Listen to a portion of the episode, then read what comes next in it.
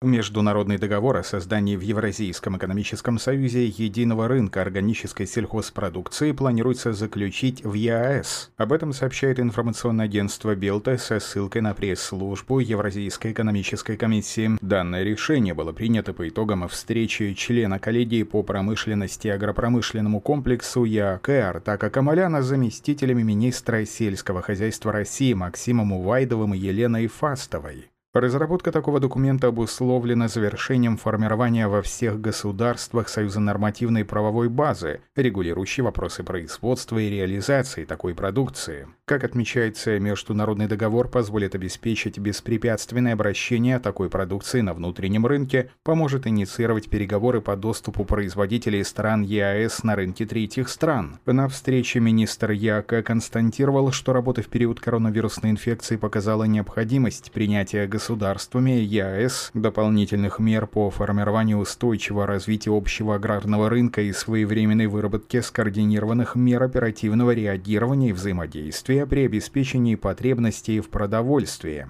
По итогам встречи было предложено разработать комплексный документ, реализация которого будет способствовать устойчивому развитию аграрного рынка Союза, а также раскрывать перспективные шаги по сотрудничеству сторон в этой сфере.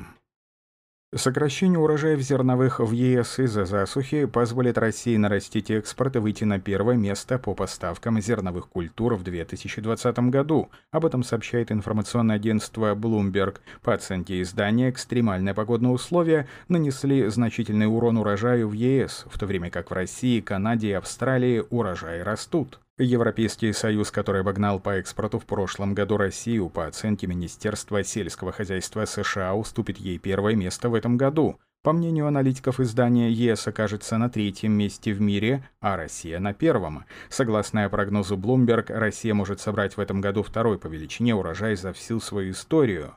При этом она заполнит своим зерном традиционные для ЕС рынки Африки и Ближнего Востока – Наращивание экспорта зерна также ожидается из Канады и Австралии.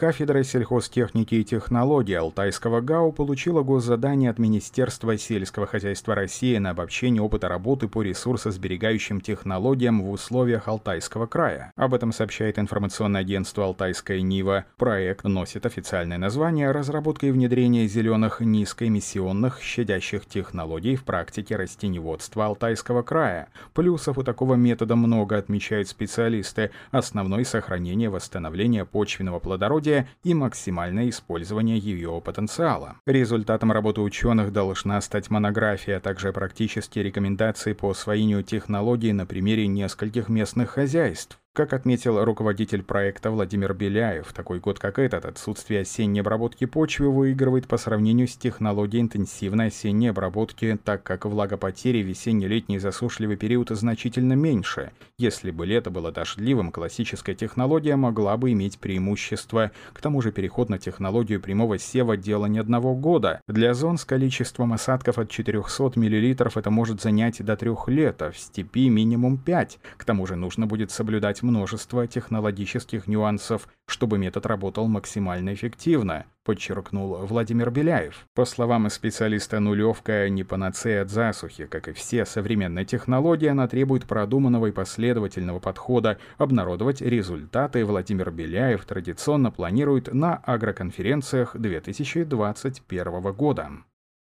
Россия примет участие в создании первого селекционно-семеноводческого центра за рубежом. Решение о поддержке проекта было принято на совещании в Россотрудничестве. Селекционно-семеноводческий центр будет создан в рамках реализации научно-образовательной инициативы для Уганды и стран Восточной Африки и станет первым центром подобного рода, создаваемым при участии России за рубежом. Как отметил руководитель Россотрудничества Евгений Примаков, мы приступаем к обсуждению вопросов содействия международному развитию в контексте гуманитарной политики в очень практичном ключе. Мы начинаем присматриваться к конкретным проектам, чтобы потом мультиплицировать все на другие страны и регионы Африки, а может быть и не только Африки, отметил Евгений Примаков.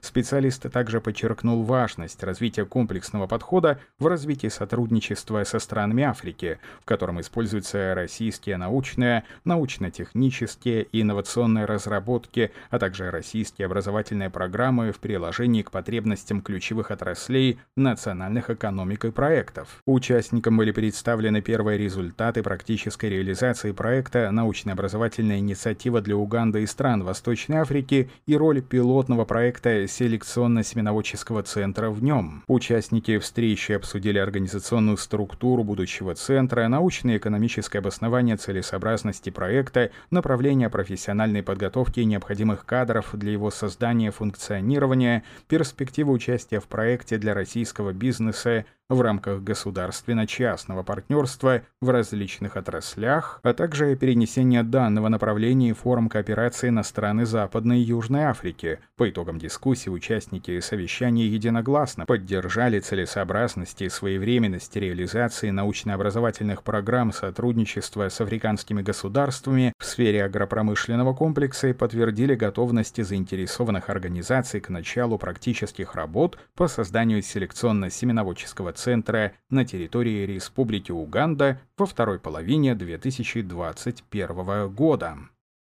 Кубань внедряет современные технологии внутрипочвенного питания. На полях Песчанокопского района были заложены опыты по внутрипочвенному локальному питанию яровых культур. Об этом сообщает пресс-служба компании «Альтаир». Опыты проводили с помощью уникальной комбинации «Фертистрип». Применение технологии локального питания стало возможным благодаря использованию навигации. Весной по строчкам, где заложены удобрения, будут посеяны кукуруза, подсолнечник и сахарная свекла. Уникальная комбинация Станция Фертистрип состоит из глубокорыхлителя TN и бункера Фертикарт производства Беднар, Чехия.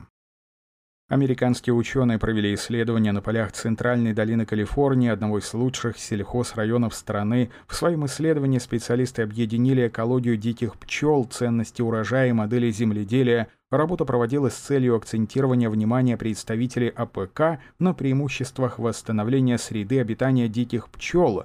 Эксперты отмечают, что создание на фермах среды обитания для пчел не представляет никаких сложностей для аграриев. Для этого достаточно оставлять буквально небольшой участок необработанным, то есть диким, что создает для пчел не только среду обитания, но и обеспечивает насекомым безопасность среди полей с сельхозкультурами. Однако в ходе исследования выяснилось, что у аграриев нет стимула создавать пространство на своих собственных землях, особенно с учетом превалирования затрат. Исследователи обнаружили интересный факт. Если бы 40% земледельцев предоставили место для обитания диких пчел, то понесли бы убытки в размере 1 миллиона долларов США, но при этом помогли бы заработать почти 2,5 миллионов долларов для своих соседей, если если бы земледельцы могли работать сообща, чтобы те, кто оставался в плюсе, компенсировали стоимость пчелиной среды обитания Тогда каждый мог бы выйти на существенную прибыль. Особое значение в уравнивании прибыли имеет размер и структура ферм, сгруппированных вместе, что, по мнению исследователей, часто упускается из виду при таком анализе. В данном случае важна слаженность работы между хозяйствами. Дикие пчелы являются основными опылителями многих культур, но им нужна среда обитания поблизости, чтобы выжить. Исследователи предложили фермерам разделить затраты на сохранение среды обитания диких пчел. Как отмечается, здесь особенно важна всесторонняя поддержка местных или национальных сельхозагентств, таких как Министерство сельского хозяйства Соединенных Штатов, которые бы наладили совместную с аграриями работу по созданию зон для обитания диких пчел с последующей компенсацией убытков для аграриев. На этом все. Оставайтесь с нами на глав агроном.